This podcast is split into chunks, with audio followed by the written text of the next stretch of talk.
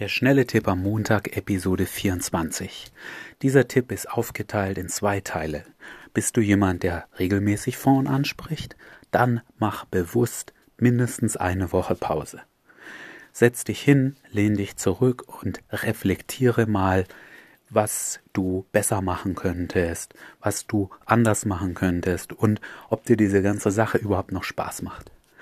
Bist du jemand, der noch Probleme hat, dem es schwerfällt, Frauen anzusprechen, dann bitte konsequent für mindestens sieben Tage jeden Tag mindestens eine Frau ansprechen.